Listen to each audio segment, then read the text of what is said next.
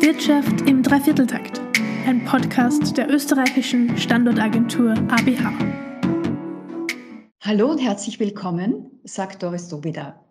Als Betriebsansiedler sprechen mich laufend deutsche oder auch andere internationale Firmen an. Sie wollen eine Holding in Österreich gründen. Warum ist Österreich als Standort für Holdings so interessant? Dieser Frage wollen wir heute auf den Grund gehen. Und dazu begrüße ich sehr herzlich Herrn Magister Herbert Kober, Managing Partner Tax and Legal bei Deloitte Tax Wirtschaftsprüfungs GmbH, dem größten Steuerberater Österreichs und einer der größten Beratungsfirmen weltweit. Hallo Herbert. Ja, vielen Dank für die Einladung zu diesem Gespräch. Es ist mir eine große Ehre, hier Informationen äh, für die Austrian Business Agency in diesem Gespräch darzulegen. Ja, vielen Dank. Du bist ja auch viel in Deutschland unterwegs und hast viele Kunden. Deshalb vielleicht, bevor wir zum eigentlichen Thema Holding-Standard kommen, noch eine kurze Frage vorab. Was sind denn deiner Meinung nach eigentlich die großen Vorteile, die Österreich gegenüber Deutschland in steuerlicher Hinsicht bietet? Also es gibt zwei Riesenvorteile, die Österreich gegenüber Deutschland hat. Äh, das eine ist ähm, eben für Unternehmen, die aus mehreren Gesellschaften bestehen, dass die österreichische Gruppenbesteuerung ähm, einen wesentlichen Vorteil hat gegenüber äh, der vergleichbaren äh, Organträgerschaft in Deutschland. Vielleicht darf ich kurz ausführen, was steuerlich der Vorteil aus diesen Konstrukten ist. Grundsätzlich versteuert eine Gesellschaft das Einkommen, was diese Gesellschaft verdient. Aber es kann bei mehreren Gesellschaften in einem Konzern, in einem Gesellschaftsverbund dazu kommen, dass es auch Unternehmen gibt, die vielleicht in einem Jahr auch einmal einen Verlust haben. Und ohne einer Gruppenbesteuerung in Österreich oder einer Organschaft in Deutschland würde dann eine Gesellschaft Steuern zahlen, sehr viel Steuern zahlen, und die andere könnte diese Verluste nicht verwenden. Deshalb sieht sowohl das österreichische als auch das deutsche Steuerrecht vor, dass Verluste und Gewinne miteinander ausgeglichen werden können. Es gibt aber einen wesentlichen Unterschied zwischen der deutschen Regelung und der österreichischen.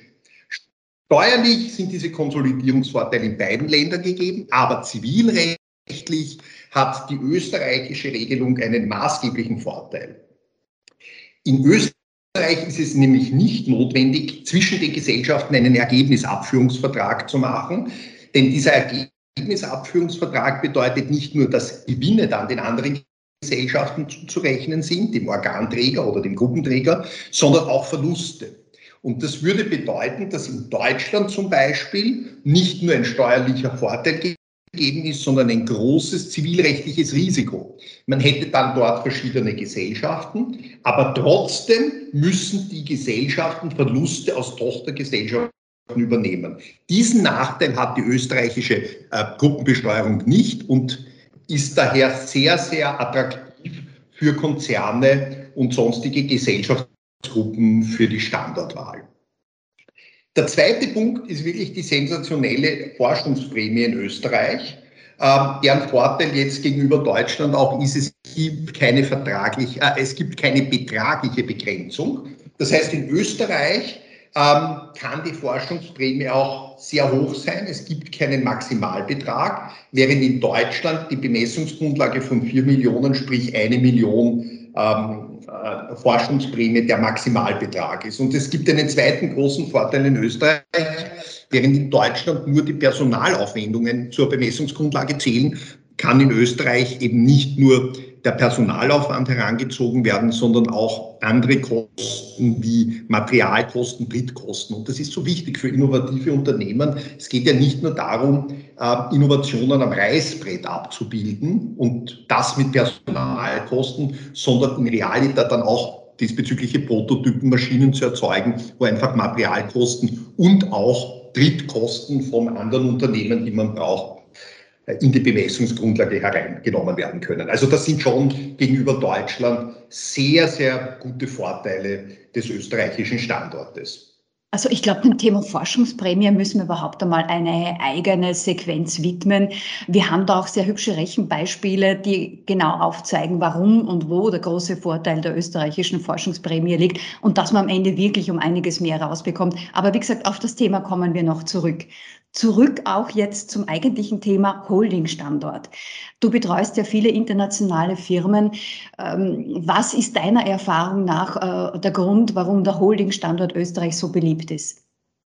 Ja, also äh, der Holding-Standort Österreich hat einmal den Vorteil, dass äh, Dividenden entweder Staaten äh, in Österreich steuerfrei sind. Es müssen halt gewisse Voraussetzungen im Ausland auch äh, zutreffen. Ähm, dasselbe aber auch, wenn Unternehmen verkauft werden. Also auch die Capital Gains aus einem Exit können dann steuerfrei sein. Und auch da gibt es einen äh, wesentlichen Vorteil gegenüber Deutschland, um auf das wieder zu kommen, weil wir haben nicht so etwas wie die 595-Regelung, wo dann doch bei Dividenden oder äh, Capital Gains bei der Veräußerung Steuer anfällt wie in Deutschland, sondern bei uns ist es dann wirklich null. Das heißt, es ist 0% auf Dividenden, es ist 0% auf ähm, Verkaufsgewinne äh, aus äh, Tochtergesellschaften und dazu kommt noch ein wirklich sehr, sehr dichtes Doppelbesteuerungsnetzwerk äh, in Österreich, nicht nur in Europa über die Mutter-Tochter-Richtlinie, wo Quellensteuern auf Null reduziert werden, sondern auch sonst global mit vielen Ländern der Welt, wo hier sehr, sehr interessante Reduktionen in die Doppelbesteuerungsabkommen gegeben sind. Das heißt, man kann den Standort Österreich nutzen, wenn man zum Beispiel äh, eine Tochterfirma in einem Drittland irgendwo hat, um hier Steuern zu sparen, ganz salopp gesprochen. Ganz genau, weil man hier nützen kann einerseits die innerstaatliche Rechtslage in Österreich, dass dann hier Dividenden mit Null Körperschaftssteuer besteuert werden und auch Kapitalgewinne, also Capital Gains aus dem Verkauf, aus dem Exit von Tochtergesellschaften und auf der anderen Seite Quellensteuern in dem anderen Land, wo die Tochtergesellschaft gelegen sind, über die sehr guten Doppelbesteuerungsabkommen Österreichs maximal reduziert werden. Ähm, wie, wie schaut so eine typische Holding eigentlich aus? Also wenn wir jetzt nochmal einen Schritt zurück machen und die Konstruktion anschauen, äh, wie viele Firmen, also mindestens zwei ist eh klar, aber sind es öfter deiner Erfahrung nach noch mehr Firmen oder ist es auch für kleinere Firmen interessant, eine solche Konstruktion? Wie sind da so deine Erfahrungen? Ja, also grundsätzlich natürlich ist eine Holding äh, wieder eine Gesellschaft, die eine Buchhaltung braucht und die einen Geschäftsführer braucht. Das heißt, dass sie ist natürlich schon mit äh, gewissen Kosten zu rechnen. Ja. Ähm, auf der anderen Seite muss man sagen, eine Holding-Konstruktion, wo ich dann zumindest zwei Tochtergesellschaften habe, hat eben den großen Vorteil, dass ich nicht alle ähm, Wirtschaftsgüter und alle meine Ressourcen äh, in einer Gesellschaft habe. Also es ist sehr, sehr ähm, oft äh, der Fall, dass man hier das operative Geschäft zum Beispiel in einer Tochtergesellschaft hat und in einer anderen Gesellschaft zum Beispiel das IP, also die immateriellen Wirtschaftsgüter, das kann die Marke sein, äh, das können auch äh, technische Patente sein. Denn man muss sich Folgendes vorstellen, im operativen Geschäft kann natürlich immer etwas passieren. Es gibt Produkthaftungen, es gibt Schadenersatz, gerade für international tätige Firmen die dann auf exponierten Märkten arbeiten, äh, zum Beispiel in den USA, ja, äh, wo ja hier auch die Rechtslage bezüglich Produkthaftung, Schadenersatz sehr strikt ist, ist es wichtig, dass die das Familiensilber, das dann zum Beispiel in der Marke, in der wertvollen besteht, die über Jahrzehnte aufgebaut wurde, oder äh, im technischen Know-how, in Patenten, in gestützten, dass das in einer anderen Gesellschaft ist. Oder auch Immobilien. Ja? Und dadurch hat man sozusagen hier ähm, äh, Haftungen eingeschränkt. Das Schöne ist aber, und ich habe es am Anfang bei dem Deutschland-Vergleich gesagt, dass trotzdem die Ergebnisse dieser unterschiedlichen Gesellschaften konsolidieren kann. Das heißt, auch wenn irgendwo ein Verlust ist, kann ich mit dem Gewinn ausgleichen. Und es gibt eben nicht diesen Ergebnisabstimmungsvertrag, der mir dann wieder eine Haftung in die andere Gesellschaft herüberspült.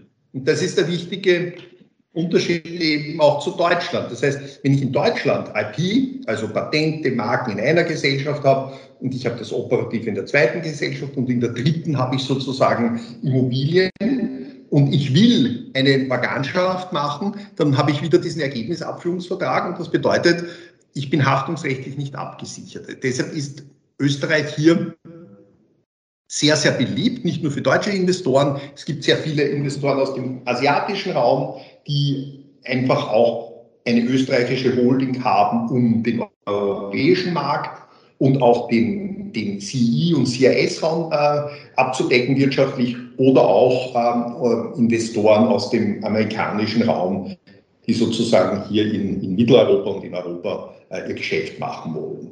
Ja.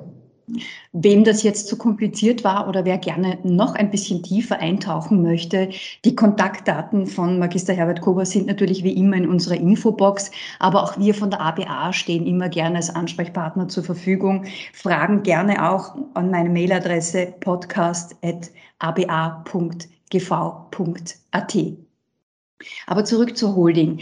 Ähm, was fielen dir noch an Vorteilen ein oder was sind so die häufigsten Gründe, warum äh, deutsche oder auch internationale Unternehmen das gerade in Österreich machen? Neben der geografischen Lage natürlich im Herzen Europas. Naja, was man schon sagen muss, ist, dass Österreich äh, über hohe Rechtssicherheit verfügt. Und äh, wir haben das schon gesehen, dass aus dem amerikanischen Raum, angloamerikanischen Raum, wenn wir auf die letzten 20 Jahre zurücksehen, gerade wie eben äh, die Ostöffnung da war und die Erschließung des CI- und CIS-Raums, dass man dann in manchen Fällen eben auch direkt dort operiert hat, aber dann immer wieder gesehen hat, dass einfach die Rechtssicherheit in diesen Räumen anders ist wie in Österreich und dass es Sinn macht, Tochtergesellschaften in diesen Räumen anzubinden an eine Holding hier in Österreich. Ja. Und ähm, das kann ja dann auch so gestaltet sein, dass man sagt, na ja, wo fallen denn die Gewinne an? Weil man kann ja dann die Holding auch weiter ausgestalten und sagen, sie ist nicht nur eine reine Holding, sondern sie ist zum Beispiel äh, die Gesellschaft, die auch gewisse Risiken trägt und deshalb auch berechtigt ist, steuerlich eine höhere, eine höhere Gewinnmarge zu bekommen und hat zum Beispiel in äh, zentraleuropäischen äh, oder auch CIS-Räumen äh, Vertriebsgesellschaften, die halt Standardvertriebsleistungen machen und deshalb eine, eine Standardvertriebsmargin, die auch geringer ist. Das heißt aber am Ende des Tages, dass dann hier das Geld anfällt in einem Raum, der über höhere Rechtssicherheit verfügt. Das kann so weit gehen, dass das auch Sinn macht, wenn die Tochtergesellschaften in, in Räumen sind, die über hohe Devisenrestriktionen verfügen, wie wir das bei Schwellenländern haben, ähm, weil es ja schwierig ist, dann das dort verdiente Geld wieder herauszubringen, weil ich brauche ja nicht nur eine Dividende und eine Ausschüttung, sondern ich brauche auch noch eine Freigabe durch die Nationalbank, durch die Devisenbehörde. Und wenn ich das von Anfang an so anlege, dass ich eine österreichische Gesellschaft habe, aufgrund des höheren Risikoprofils auch berechtigt ist, einen höheren Gewinn zu bekommen und die Tochtergesellschaft dann eine kleinere Gewinnmargin über Standardfunktionen, dann habe ich gar nicht das Problem, weil das Geld dann per se in Österreich ist und nicht in der Tochtergesellschaft. Was ich von meinen Kunden auch immer wieder höre, ist, ähm, dass Österreich im Bereich E-Government doch ähm, vorreitend ist, führend ist und dass wir hier mit der Finanz online und relativ unbürokratischen, raschen Auszahlung von Steuerguthaben und so weiter um einiges äh, flexibler sind als ähm, andere Länder. Also das ist durchaus richtig. Man muss sagen, dass Österreich da wirklich ein Vorreiter war. Also Finanz Online, das es ja wirklich schon einige Jahre gibt, äh, ist da wirklich eine mustergültige Digitalisierungslösung. Also die Finanzverwaltung in Österreich ist ja wirklich einen guten Weg gegangen und das wird auch sehr äh, von internationalen Investoren geschätzt, ähm, weil man eben die digitalisierten Prozesse die ja in international agierenden Unternehmen so wichtig sind, um auch effizient zu sein und das auch kostengünstig abzuwickeln, einfach sehr gut an dieses Finanz-Online anbindbar sind. Nichtsdestotrotz, äh, was auch immer sehr gelobt wird, ist eine gewisse, wie soll ich sagen, Flexibilität, die man in Österreich auch mit den kurzen Wegen an den Tag legen kann. Äh, durchaus auch im Umgang mit Behörden. Man kann über alles reden und es wird immer eine Lösung gefunden, weil wir einfach grundsätzlich lösungsorientiert sind. Ich glaube, das zeichnet uns einfach als Menschen auch aus. Das zeichnet sicher den Standort und die Menschen an diesem Standort aus. Und ich kann auch beisteuern, aus verfahrensrechtlicher, steuerlicher Sicht haben wir zwei sehr gute Institute. Das eine Institut ist das sogenannte Auskunftsbescheid. Das heißt, ich habe die Möglichkeit, auch wenn ich etwas vorhabe, gewisse wirtschaftliche Schritte, die steuerliche Folgen haben, äh, das der Finanzverwaltung zu schildern, meine Rechtssicht darzulegen, äh, dann einen Auskunftsbescheid zu bekommen, wo das akzeptiert und bescheinigt wird von der österreichischen Finanzverwaltung und auch rechtskräftig ist. Das heißt, wenn dieser Sachverhalt dann eingehalten wird in der Zukunft, dass auch zu keinen äh, Diskussionen mehr bei der Betriebsprüfung führt, sondern das einfach abgesegnet ist und äh, bei verschiedenen Ver äh, Veranlagungsthemen und verschiedenen Finanzämtern gibt es dann auch die kleine Lösung, das ist die sogenannte Treu- und Glaubenauskunft. Aber dieser Auskunftsbescheid und die Treu- und Glaubenauskunft sind etwas, was Österreich äh, einfach noch sicherer auch für zukünftige Planungen macht und das wird international sehr geschätzt. Ja, vielen herzlichen Dank, Herbert. Danke für die interessanten Hintergrundinformationen. Wie gesagt, Kontaktdaten stehen alle in unserer Infobox. Wir stehen jederzeit gerne für weitere Fragen zur Verfügung. Wir könnten natürlich noch ganz, ganz lang weiterreden zu dem Thema. Äh, andererseits ist es ein doch etwas theoretisches, sperriges Thema, weswegen ich jetzt sagen würde, lassen wir es für heute gut sein.